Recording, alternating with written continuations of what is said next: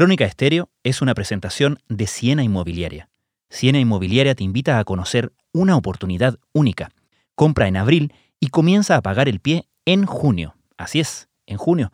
Aprovecha las ofertas de los proyectos en San Miguel, La Florida y Ñuñoa. Todos los detalles los encuentras en siena.cl.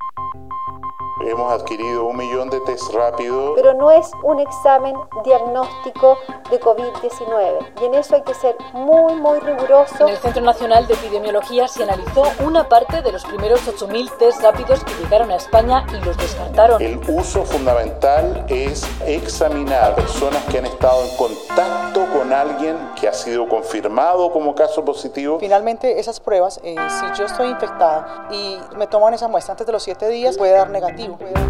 Desde la sala de redacción de La Tercera, esto es Crónica Estéreo. Cada historia tiene un sonido. Soy Francisco Aravena. Bienvenidos.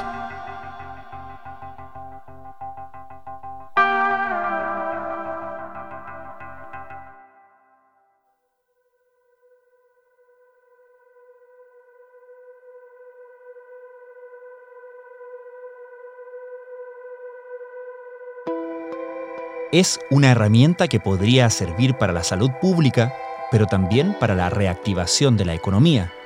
Y ahí es, en cierta medida, donde el asunto se complica. La perspectiva de la aplicación de los llamados test rápidos para detectar a personas contagiadas por el coronavirus SARS-CoV-2 está tomando vuelo tanto a nivel de autoridades centrales como de empresas particulares. La idea de poder reintegrar con seguridad a un grupo de personas a sus actividades, ya sea porque tuvieron el virus y se recuperaron o porque no están contagiadas, parece central para reactivar la economía y en el más amplio sentido recuperar alguna dosis de normalidad. Pero en el camino hay muchas cosas que no sabemos, desde el grado de inmunidad que desarrollaría un paciente recuperado y la duración de la misma, hasta la fiabilidad de todos los tests que ofrece el mercado. Lo que sí sabemos es que el grado de error es alto y la posibilidad de entregar falsos negativos también lo es. Otra cosa que sabemos es que la Subsecretaría de Salud y más de medio centenar de municipalidades están comprando test rápidos, emitiendo órdenes de compra por más de 1.500 millones de pesos. ¿Cómo se pueden y deben usar correctamente estos tests? ¿Cuánto podemos valernos de ellos para lograr el retorno seguro que ha diseñado el gobierno? Los test rápidos eh, en un principio costó que se supieran que era porque es una prueba que mide la presencia de anticuerpos que se generan en contra del coronavirus. No es como un examen que detecte, digamos, rápidamente como el PCR, sino que es el método es distinto. Paz Radovich es periodista de La Tercera. Por lo tanto, esta prueba no entrega un diagnóstico oficial para el coronavirus y por eso este tema ha generado tanto revuelo y tanta confusión, porque se ha dicho y se ha empezado a ocupar en muchos países que se supone que este anticuerpo, este examen de anticuerpos sería lo que de alguna manera serviría para retornar a esta nueva normalidad de la que tanto se habla. Ese último consejo es el que ha seguido Alemania, cuya tasa de fallecidos es la más baja de los países de Europa con alta cantidad de contagios. Una de sus causas aseguran que sería precisamente el poder detectar a tiempo a los infectados para poder tratarlos con celeridad y evitar su agravamiento. Pero hay otros que también están incursionando en la utilización de los test rápidos, son quienes lideran el listado mundial con el mayor número de infectados. Países como China y Italia, Estados Unidos y ahora España, que están buscando en el rápido diagnóstico una salida a la crisis sanitaria que los aqueja. La prueba de los test rápidos eh, mide la presencia en la sangre de los anticuerpos que son generados contra esta enfermedad a través de una muestra que se deposita en uno de los cartuchos para su análisis, es decir, una muestra que muchos dicen que es parecido al test de embarazo. Esta muestra en alrededor de 10 a 15 minutos da positivo, negativo o inválido para la presencia de COVID-19. El tema y por qué esto ha generado polémica es que al detectar los anticuerpos, por ejemplo, si una persona que se contagió el día 1, en el día 3 todavía no se habrían generado anticuerpos en su cuerpo, valga la redundancia. Entonces eh, el examen daría negativo. Ese es el tema, que estos exámenes se tienen que manejar con mucho cuidado porque la presencia de anticuerpos aparece en alrededor de los 7 u 8 días de que la persona contrajo la enfermedad, según lo que dicen los expertos. Eso al menos nos explicaba la expresidenta de la Sociedad Chilena de Infectología, Mónica Laforcade. Eso quiere decir que entonces una persona contagiada con el coronavirus puede estar fácilmente una semana sin arrojar ningún resultado independientemente si se le toma este tipo de test y por lo tanto puede estar contagiando, ¿verdad? Exactamente, y eso es eh, lo que Paula Daza, la subsecretaria de Salud Pública, dijo la semana pasada, que esta prueba no entregaba un diagnóstico oficial para el coronavirus, sino que el único test de diagnóstico que confirma que una persona tiene COVID-19 es el examen del PCR. Hoy día sabemos que el único, el único test diagnóstico que confirma que una persona tiene COVID-19 es el examen de PCR. Y este examen tiene que tomarse por profesionales que estén certificados y también que tiene que analizarse en un laboratorio que esté certificado por el Instituto de Salud Pública.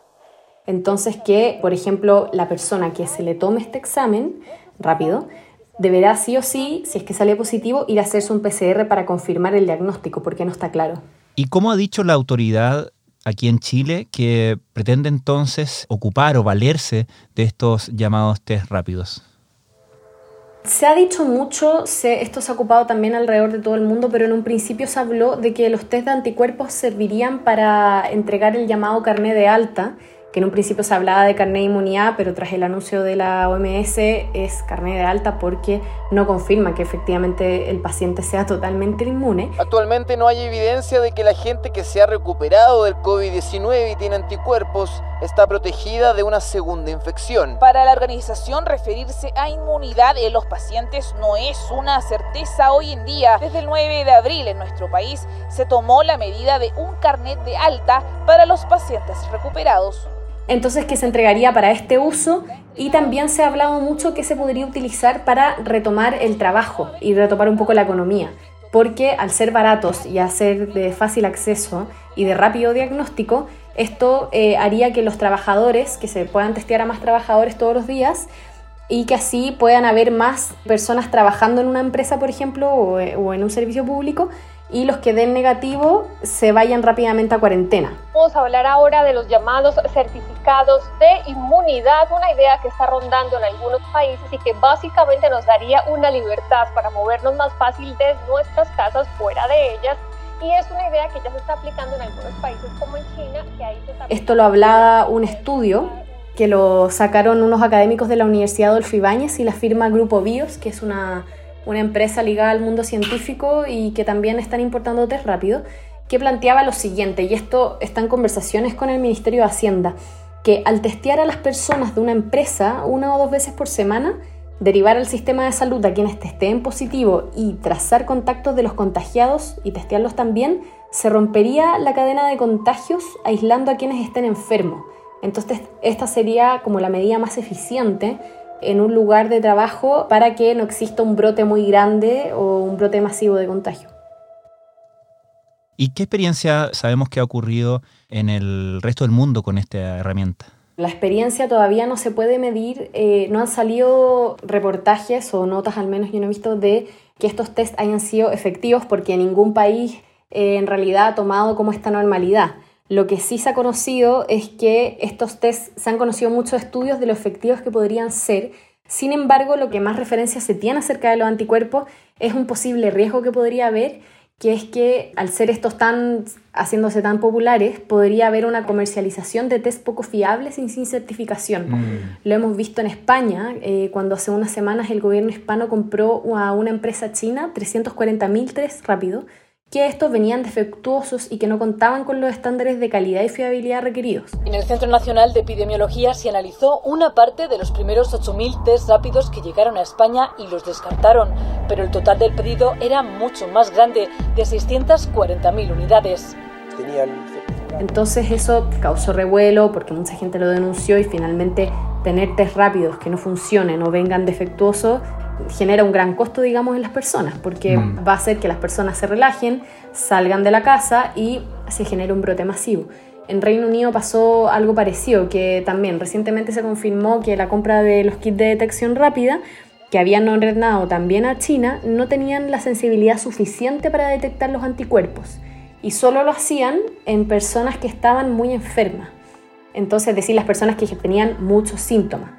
Entonces se ha generado una, serie de protocolos para evitar esta comercialización de test poco fiables y el mismo Instituto de Salud Pública publicó una lista con 32 fabricantes que provienen de Estados Unidos, Brasil, Corea del Sur, China, Japón incluso, que están supuestamente certificados para vender estas pruebas en Chile. Y finalmente eso es lo que se habla mucho en la prensa internacional, que estos test pueden ser poco fiables si es que se masifica demasiado su venta.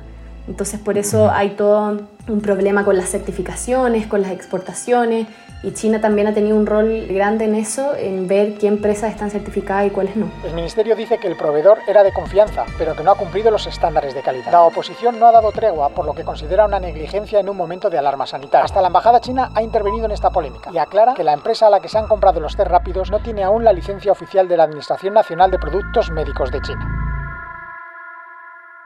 ¿Existen herramientas en ese sentido para fiscalizar? Porque online proliferan un montón de ofertantes para estos test rápidos, ¿no? Y eso, eventualmente, un test defectuoso o un mal uso incluso de test que no sean defectuosos en sí, pero un mal uso de la, de la herramienta podría, de alguna manera, implicar un riesgo de salud pública. Exactamente, de hecho para eso está la lista que publicó el Instituto de Salud Pública, porque se supone que cada empresa, tanto particular como pública, quisiera comprar estos test, tendrían que revisar esta lista de 32 fabricantes que están certificados para vender. Eso ha ocurrido con la mayor parte de las empresas. Nosotros conversamos con algunos emprendedores que estaban trayendo y efectivamente estaban certificados. Ahora, en Facebook y en Mercado Libre uno puede ver que está lleno de comercialización de estos tests que te ponen, no sé, kits de 12 test rápido por 30 mil pesos y no sale, no se puede ver en ningún lugar desde qué empresa los compraron, no si están certificados o no certificados. Y de hecho, la Municipalidad de Las Cabras, en la región de O'Higgins, emitió a principios de abril una orden de mm, compra al laboratorio clínica La Casa Blanca Spa. Revisando el mercado público, encontramos que esta empresa, o sea, los test rápidos elaborados habían sido elaborados por la empresa china Dynamiker Biotechnology y la municipalidad había adquirido 130 test rápidos. Al llamar nosotros al laboratorio clínico La Casa Blanca Spa, nos dijeron que estaban certificados por la clínica alemana y no por el ESP. Además de revisar también que esta empresa china, que nos habían dicho su nombre, no estaba dentro de la lista de, de las empresas certificadas y al contactar también a la clínica alemana, la clínica lo denegó. Algunos especialistas del sector de la salud señalan que esta prueba, que de acuerdo con el mandatario registran un 95% de confiabilidad, no deben ser tenidas como seguras, ya que no miden la propagación del virus en el cuerpo, sino el nivel de los anticuerpos que desarrolla el organismo para combatir la enfermedad. Finalmente, esas pruebas, eh, si yo estoy infectada... ¿Quiénes en el aparato público están comprando, según los registros, estos tests? Según lo que pudimos ver en mercado público, que es donde se hacen las transacciones de este tipo de implementos, tanto de salud como de otro tipo de productos, son las municipalidades las que más han adquirido este tipo de, de insumo. Sebastián Labrín es periodista de La Tercera. Hay al menos registro de 51 municipalidades a nivel nacional y de esas, Coelemu, en la región de Ñuble, compró más de 2.000 kits de test rápido por 24 millones. Es la cifra más alta que se ha pagado por este tipo de producto. Además está la comuna de San Carlos, que es la que más cantidad de test rápido ha solicitado. Esto es por un monto de 15 millones y pidieron 2.520 test rápido. Y a nivel de gobierno, la Subsecretaría de Salud Pública, por ejemplo, según los registros de mercado público, compró 70.000 kits de testeo rápido por más de 515 millones de pesos. Ese es más o menos el registro que hay de compras por parte de organismos públicos de estos insumos. En relación a lo primero, hemos adquirido un millón de test rápido y el uso fundamental en diferentes partes del mundo se les ha dado diferentes usos. En mi opinión y en la de expertos, es un mal uso. En primer lugar, muchos especuladores están vendiendo, tenemos un bochorno reciente en España donde se adquirieron 800 mil de estos test. ¿Y entre qué precios varía el rango de estos kits? Un ejemplo en la, en la región metropolitana es la comuna de Santiago, donde el municipio encargó mil kits de test rápido por cerca de 10 millones de pesos. Estos son test justamente que están certificados y que es posible determinar si es que una persona tuvo o no tuvo este, este virus. Dentro de los valores que se manejan para la venta de estos insumos de kit rápido, hay cifras que son disímiles, son incluso difíciles de entender. Porque, por ejemplo, la compra más grande que realizó el Estado fue de 50.000 unidades de test rápido. Lo hizo la Subsecretaría de Salud Pública y tuvo un monto cercano a los 360 millones de pesos. Por cada kit, esta subsecretaría pagó 5.990 pesos al proveedor. En contraparte, nos encontramos con Coelemu, que es una comuna que queda en la región del Ñuble, donde por 2.000 kits pagó casi 24 millones. La diferencia es que por cada kit le cobraron a esta municipalidad 10.000 pesos.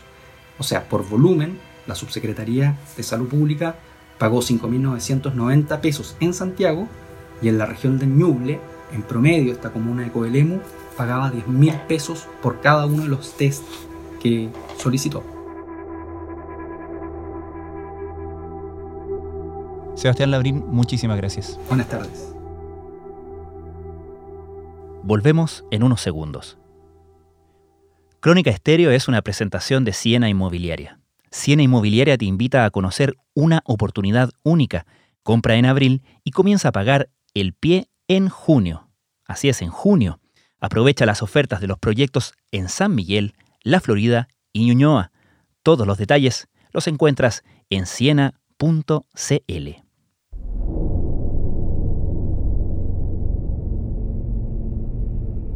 Estás escuchando Crónica Estéreo.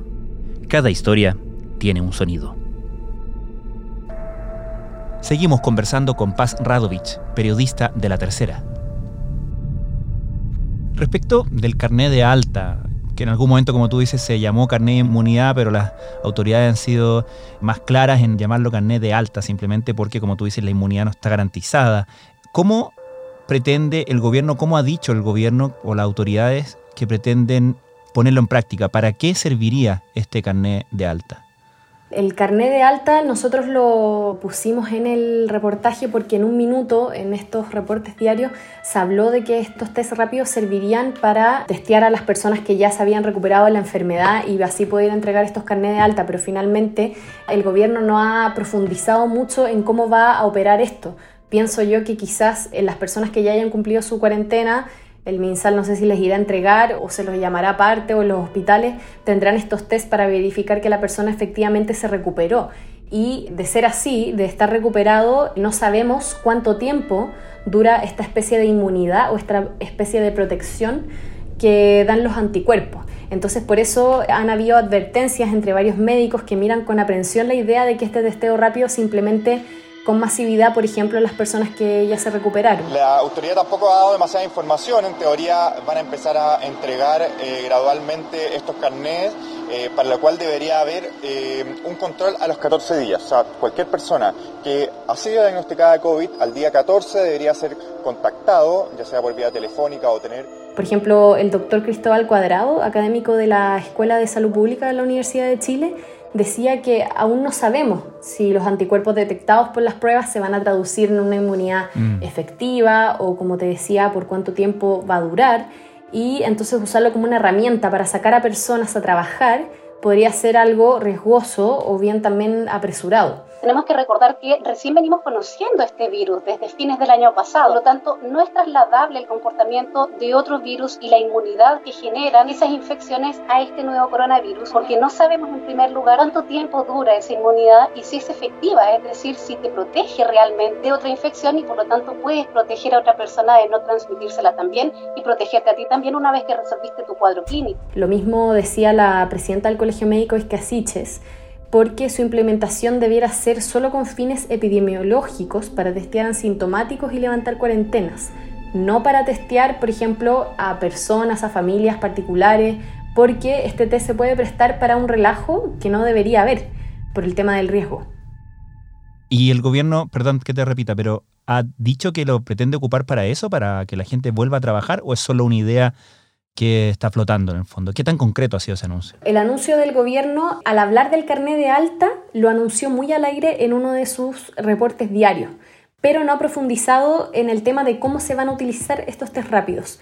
Y sobre el mm. tema de los trabajadores, la única referencia que nosotros tenemos es este estudio que salió de los académicos de la Universidad Adolfo Ibáñez y que han estado en conversaciones con el Ministerio de Hacienda, lo que sería, hay una posibilidad de que se discuta si esto se podría aplicar a la hora de comenzar el retorno seguro o que las personas puedan volver a sus trabajos. El presidente de Chile, Sebastián Piñera, presentó este viernes el Plan Retorno Seguro, que busca reactivar de manera paulatina diferentes áreas del país sudamericano paralizadas por la COVID-19. El Plan Retorno Seguro lo que busca es enfrentar con eficacia ambas crisis, ambas amenazas y proteger así de la mejor manera posible la vida y también la calidad de vida de todas las familias chilenas. Pero como te digo, todavía y sobre todo con el revuelo que ha tenido el carnet de alta, nosotros consultamos a MinSal si podíamos tener un poquito más de referencia para que se iban a ocupar estos test rápidos,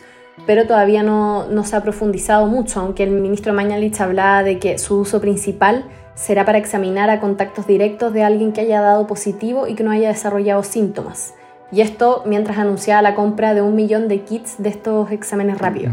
Entonces también se habla de que además de testear a las personas que se recuperaron de la enfermedad, también se podría testear a personas que son asintomáticas. Es decir, que al no mostrar síntomas podrían estar contrayendo igual la enfermedad pero no tendrían cómo saberlo. Muchas veces ha pasado que gente siente algún síntoma, por ahí una tos, un dolor pulmonar, pero no se atreve a ir a hacerse el examen porque no es suficiente esto de alguna manera serviría para estas personas asintomáticas o con muy pocos síntomas para salir de la duda si tuvieran coronavirus o no y en rigor ocuparlo para la aplicación de los carnets de alta. Sin embargo, eso no está confirmado por el MinSal porque no ha querido dar mayor información al respecto. ¿Existe un consenso respecto de cuál es el mejor uso de estos tests? El consenso es, y lo dijo la, la Organización Mundial de la Salud, que se debería limitar solamente para entornos clínicos, investigando su rendimiento y potencial de utilidad diagnóstica. Uh, number one, we need to be sure that uh, what tests would be used to establish uh, the, the status of an individual. And there's uh, lots of Algo con la que coincide la presidenta del Colegio Médico Isquia que su implementación debería ser solo con fines epidemiológicos para testear asintomáticos y levantar cuarentenas o realizar estudios transversales ya que, claro, al no estar comprobado, al no haber resultados a nivel mundial, no tenemos evidencia de que esto pueda ser tan efectivo. Pero los estudios lo dicen que al ser baratos, al ser de fácil acceso y al tener resultados rápidos, sí podría servir para, claro, testear de una manera más masiva, pero no, eh, se tiene que tener cuidado porque aún no sabemos si estos anticuerpos que se van a detectar se van a traducir en una inmunidad para siempre, digamos.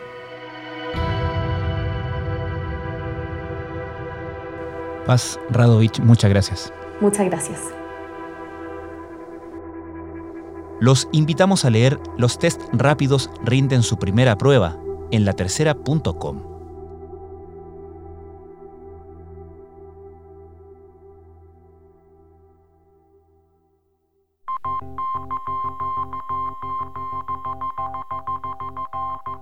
Crónica Estéreo es un podcast de La Tercera la producción es de Rodrigo Álvarez y Melisa Morales, y la edición de quien les habla, Francisco Aravena. La postproducción de audio es de Michel Poblete. Nuestro tema principal es Hawaiian Silky de Sola Rosa, gentileza de Way Up Records. Nos encontramos pronto en una nueva edición de Crónica Estéreo. Les recordamos que todos nuestros capítulos de Crónica Estéreo están en latercera.com slash podcast y también en Spotify, Apple, Google y donde sea que escuchen sus podcasts.